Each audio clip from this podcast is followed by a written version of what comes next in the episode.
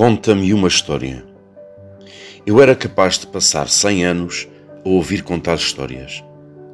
Cem anos ou mais, enquanto houvesse histórias. E mesmo que acabassem todas as histórias do mundo, voltava-se ao princípio e começava-se outra vez. Gosto de todas, todas elas. Histórias verdadeiras e inventadas, de meter medo e de fazer rir, com princesas e sapos, cavaleiros e leões, fadas, bruxas ou corsários. Histórias. E a mais bonita de todas é a do dia em que eu nasci. Basta pedir à minha mãe: conta-me uma história. E ela começa assim: Era uma vez eu, era uma vez tu.